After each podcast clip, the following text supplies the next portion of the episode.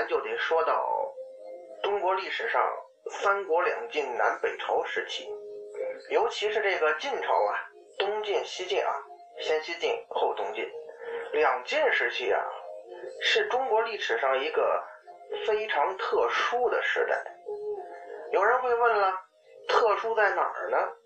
说实在的啊，就今天这直播呀，一句两句咱还真说不清楚，恐怕说到天亮。咱也说不完，所以啊，咱挑重点说它特殊。有一点是肯定的，就是那个年代的人呐，还是挺崇尚这个思想解放的。魏晋名士那些什么嗑药啊、裸奔呐，其实跟今天这些前卫艺术家干的事儿也差不多。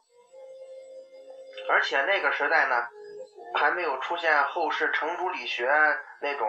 啊，苛刻的伦那个伦常理论哈，比方说像女子改嫁这种事儿啊，其实在中国古代呀是很平常的，也是能够被社会所接受的。呃，再加上像这个三国两晋南北朝这个大大的这个时期啊，整体上来讲它是个乱世，分裂的时候比统一的时候多，也就是社会啊挺动荡。像五胡乱华这种事儿，在今天来说。都说是促进了民族融合嘛，但是咱们想想就知道，背后的这个血腥的屠杀啊，包括这个沦丧啊、战乱和外族入侵，很多中国汉族的传统道德在这种乱世当中也就沦丧了。所以我才说呀，这一时期的总体的社会风气是比较开明的，甚至有可能很多地方跟今天都差不多。咱们可以举几个例子吧，比方说西晋最著名的贪官石崇，这石崇可是和珅的前辈啊，他跟国舅王凯斗富的故事，这中国很这个妇孺皆知了，都快达到啊。俩人其实比的比来比去啊，比的就是谁更敢糟蹋银子，是吧？可以算是光明正大的在搞腐败呀。而那位统一三国的晋武帝司马炎呢？他面对这种情况啊，居然很高兴的跑去当裁判，看看我这国舅王凯跟大臣石崇，我给你们当裁判，看你们俩谁厉害。皇上都这样，你可以想当时这个国家的风气到什么程度了。再比方说，呃，让现在很多女性向往的事情啊，那个时期最著名的帅哥潘安，哎，刚才。那个呃，猴子救兵提到那个潘金莲、西门庆嘛，《金瓶梅》里边怎么讲嘞？什么呃，邓潘、吕小贤是吧？其中这个潘指的就是这个潘安，因为潘安是很有名的帅哥。像潘安出门，那些女子可以毫无顾忌的向他的车子投掷水果，表达爱慕之心。这种行为跟现在这些少女对爱豆那种追捧是一样的嘛？关键人潘安那时候除了追捧他的，还很多是已婚的妇女，咱也没听说他们老公对这种行为有什么意见。可见这晋朝的社会风气啊，确实挺开放。今天咱们要讲的这个人呢，叫荀粲。荀呢，就是荀子的荀。灿呢，这个字儿大家可以百度一下啊，比较难写一点。荀灿是个什么人啊？曹操有一个著名的谋士叫荀彧，这个荀灿啊，就是荀彧最小的儿子，他娶了将军曹洪的女儿啊。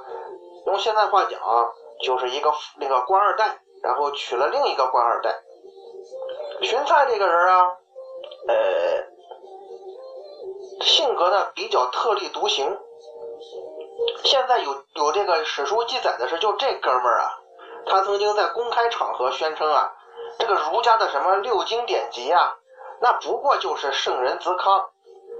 也就是说呀，这位这个荀粲，这位官二代啊，在那个年代，他还是一个叛逆青年，而且还是个领军人物，公然宣称这个六这个儒家经典，这是是糟粕。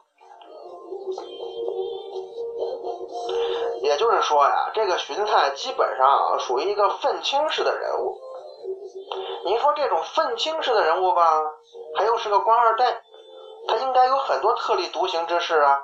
他应该也不不，他长得也挺帅，应该也不缺什么呃红粉知己吧。偏偏这个荀粲呢，他还是一个情感挺细腻的人。他娶了曹洪的女儿啊，婚后啊。这夫妻二人是情深意热，琴瑟和鸣，从来荀粲不去呃什么泡夜店呐，找小三呐，他居然没干这种事。按说在古代这也不算什么，他居然就一心一意对这个老婆。因为史书曾经记载呀，说荀粲这个人啊，跟他老婆就是曹洪的女儿是专房欢宴，就两口子单独在一个屋里头，又唱歌又喝酒。可能是啊，这两位官二代吧，共同语言挺多。反正荀粲这个愤青的外表下有一颗细腻的心，他等于说把感情完全倾注在他妻子的身上了。可是啊，老天爷可能就是见不得这样幸福的爱情。后来啊，他老婆得了重病，其实啊就是高烧不退，具体是什么病嘛，咱也不好说，因为很多病症都伴有高烧的症状。荀粲呢非常焦虑啊，他这焦虑之情无法抑制，他怎么办呢？要说古代人也是单纯的可爱，他老婆不是发烧吗？荀粲就这个把自己衣服全脱了，大冬天跑到院子里，把自己冻得浑身冰凉，然后回去抱住他老婆，等于说要给他媳妇降温。呃，我觉得反正咱们今天都知道啊，这种行为是很荒唐的，也没什么用。或者说，你真的想给你老婆降温的话，你完全可以找仆人去弄点冰块什么的，有其他办法呀。荀粲这么做呀，他有另一层含义在于什么呢？他想亲自去分享自己老婆的痛苦啊，他爱这个女人的。当然了，虽然荀粲这种行为挺感动人的，可是呢，对于他老婆的病那是于事无补的。最终啊。荀粲这个跟他十分情投意合的妻子还是去世了。这位文艺青年从悲痛中无法自拔，过了一年呢，他居然也撒手人寰了。荀粲曾经在愤青阶段说过一句话，就是说：“你们那些儒家所谓的妇德呀，就是女妇女的道德呀，我根本不看重这些。女人，我看重的只是外貌。”看起来多就是一个先锋呃激进的青年嘛，是吧？说出这种话来。可是啊，等到荀粲丧偶之后呢，他却悲痛无法抑制，也没心思吃喝玩乐了。这时候，荀粲的朋友就跟他说呀：“说老荀呐，以你这家世，对吧？以你的才华外貌，你再找一个漂亮女人不就得了？何必如此呢？”于是荀探。就回答出了那句这个流传千古的话，就是“佳人难再得”。也许对荀粲来说呀，他失去的并不是一个美女，他失去的是自己的爱情啊。其实啊，“佳人难再得”这句话呀，并不是荀粲首先说出来的，最早啊，要追溯到西汉的汉武帝时期。汉武帝啊，有一个宫廷乐师叫李延年，这哥们做了一首歌，叫做，就是那全文了啊。一顾倾人城，再顾倾人国，宁不知倾城与倾国，佳人难再得呀。李延年这个人啊，是汉武帝的私人歌手啊，宫廷歌手。这哥们儿有一个特点在于什么呢？呃，他跟那个，他之所以这声音这么的纤细啊，是因为他跟那位司马迁先生一样，被处以腐刑，也就是把小弟弟给割掉了。嗯，咱们可以想象一下啊，李延年唱这首歌的时候，就是一个太监，一个阉人，尖着嗓子在讴歌美女，这场面想起来还真有那么点怪异，是吧？可是啊。我告诉您的是，就是这就是这首千古绝唱首次亮相的情况。而李延年在吟唱这首歌的时候啊，汉武帝刘彻听了直流口水呀，很欣赏，也没有批判这种爱情至上观跟这国家大政方针呃符合不符合。反正啊，汉武帝更感兴趣的是什么呢？他问这李延年呢，说：“爱卿啊，你唱的这种美人，这种佳人，到哪去找啊？”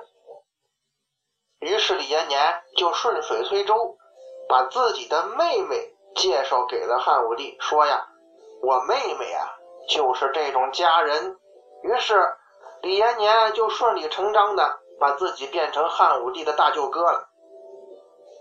这好像就是一个进献美女的故事啊，可是这里头啊，还是有那么一点爱情的影子的。李延年的这位妹子叫李夫人，后来啊。不幸去世了，汉武帝呢很宠爱她，悲痛莫名啊，就把李夫人的画像挂在宫里头，是早晨也看，晚上也看，徘徊在画像之侧，好像思念之情无法抑制啊，貌似也不比荀灿差吧。他特意还找了一个叫邵翁的术士，让他为自己做法术啊，去召唤李夫人的灵魂，我想再见他一面。邵翁呢，就给汉武帝做法，他安排汉武帝坐在纱帐之中啊，告诉这个汉武帝啊，说陛下呀，你只能看哈，可不能冲出来，冲出来就没了。过了一会儿啊，汉武帝真的看见这帐外头隐隐约约有一个美人的身影，那是曼丽款型啊，神态模样跟李夫人是毫无二致啊。汉武帝一看一激动。他拉开这帷帐就冲上前去了，可是这个影像果然是烟消云散了。咱也不知道这邵翁啊是做的什么法术啊，还是魔术，反正总算让汉武帝再见了李夫人一面，虽然只是个身影。汉武帝一看这种情况也很惆怅啊，于是等这西汉这人啊。从汉高祖刘邦那时候开始，好像都喜欢作歌，刘邦大风歌什么的。于是这汉武帝也当即作歌一首啊，说这个是也非也，立而望之，偏和山山其来迟啊。再后来呀，汉武帝还做了一首悼念的词，叫做《落叶哀蝉曲》。啊，说都是那种呃汉风的歌曲哈，什么罗雀兮无声，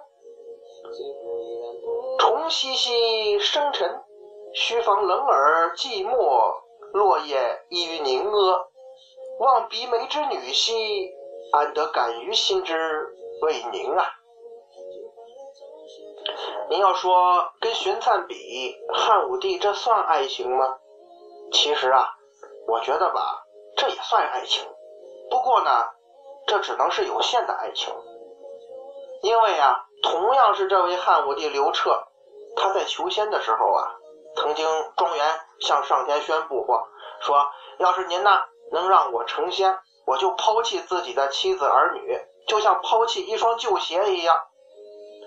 但是神明也没有为汉武帝的大无畏精神所感动，最终啊，刘彻。还是死病死在卧榻之上了。有时候我在想啊，不知道汉武帝在垂死的时候，他是不是曾经想起那个李延年的名曲《佳人难再得》呢？也许正是那段歌曲为他引入了自己生命中一段最美好的情感吧。再说回荀粲，荀粲。死后大约三百年，到了南北朝，北齐的皇帝高阳啊，这哥们儿也很出名，喜欢喝酒，喜欢杀人，而且精神状态极度有问题，以至于后人都怀疑他是一个精神病患者。但是这位精神病患者皇帝啊，也曾经唱起过《佳人难再得》这首名曲，但是啊。跟汉武帝和荀粲唱起的情况不一样，高阳唱这歌的时候，那气氛可是阴森恐怖啊。高阳啊，我说了，他可以算是古往今来最癫狂的一位皇帝。也估计是有史以来啊酒精摄入量最高的一位皇帝。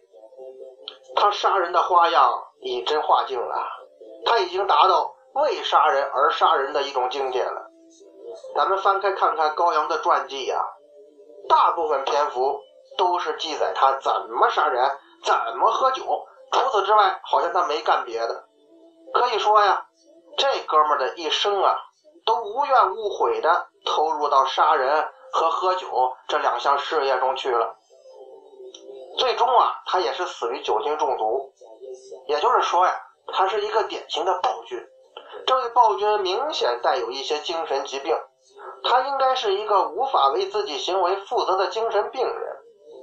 但是偏偏是这样一个人啊，却掌握了帝国的最高权力。你说能不出事儿吗？那今天咱们讲的既然是爱情，高阳的感情世界。就像他在别的方面一样啊，是狂乱而晦涩。他时常爆发出一些野蛮的兽性。他呢，曾经宠爱一位姓薛的歌妓，把她纳入后宫，封为贵嫔。后来高阳不知道怎么精神病发作，突然想起来，我这位薛贵嫔好像曾经跟别的男人睡过觉啊。于是他突然犯病，把这个不幸的女人直接把脑袋砍下来了，而且揣在怀里头，直接外出赴宴。这宫廷宴席上啊，众大臣喝得正高兴的时候呢，这位皇帝突然从怀里头掏出这么个血淋淋的人头，直接扔到桌子上。在场所有人一看这情况，您要是在那儿这种情况下。肯定也一个反应啊，马上脸上变色呀，皇上又要杀人呢。而这位高阳啊，就把这位被他杀死的薛贵嫔的尸体大卸八块，用这位可怜女人的腿骨做了一把琵琶。这曾是自己怀中欢爱情浓的女人，如今却变成他手中的琵琶了。此情此景。这简直就像魔鬼传说中的阴暗情节呀！高阳呢，弹奏着这用腿骨做成的琵琶，他在反复吟唱着“佳人难再得”。哎，这个人的头脑已经被酒精麻痹成了一头疯兽了。他用残存的一点人性，为这个女人举行了盛大的丧礼。在丧礼上，高阳是披头散发、哭泣着跟在丧车的后面。有时候我会想，在那一刻，这个半人半兽的怪物，他的心中，他到底在想些什么呢？在他拨动琵琶，吟唱“佳人难再得”的时候，他可曾有一丝爱情的光焰在心头闪过呢？也许有吧。如果说充满了占有和狂荡的情感能够被称为爱情的话，举这三个人的故事，同一句“佳人难再得”，它承载过汉武帝的色欲、高阳的疯狂以及寻灿的爱情。好在啊，爱情它始终存在。即使在那个兽行肆虐、尸骸遍布大地、血色浸染天空的年代，爱情啊，它依然存在。因为荀灿曾经用他冰冷的身体、用他的言行，证实了爱情的存在。这句千古绝唱曾经被色欲所沾染，被狂野所占污，可是呢，总是在荀灿的口中啊，又焕发出了。应该它原有的光彩。爱情曾经被诋毁，女性也曾经被践踏。《三国演义》中那个很著名的故事，刘备饿着肚子到猎户刘安家投宿，刘安见到偶像无法抑制自己激动心情，非要请刘备、刘皇叔吃一顿，可是，一时又没什么肉，也没什么野味，当即就把自己老婆杀了。这就是刘安杀妻的故事。煮熟了给刘备吃。后来呀，曹操听说这种好人好事之后，还按罗贯中的说法是呢，感其大义，还奖赏给这个忠义兼于一身的先进人物刘安一百两金子。只是恐怕再也没有女人敢嫁给刘安了吧？就算他有再多的钱，在刘安的故事里，夫妻之间何曾看到一点爱情的影子呢？甚至何尝看到过一点人性的影子呢？不过呀，令我们欣慰的是什么呢？在那个被肢解的猎户妻子的阴影之下，还有那个。裸身忍受寒冷，为自己妻子悲愁的荀灿。于是呢，我们可以眼倦怅然了。爱情啊，它依然存在。宁不知倾城与倾国，佳人难再得。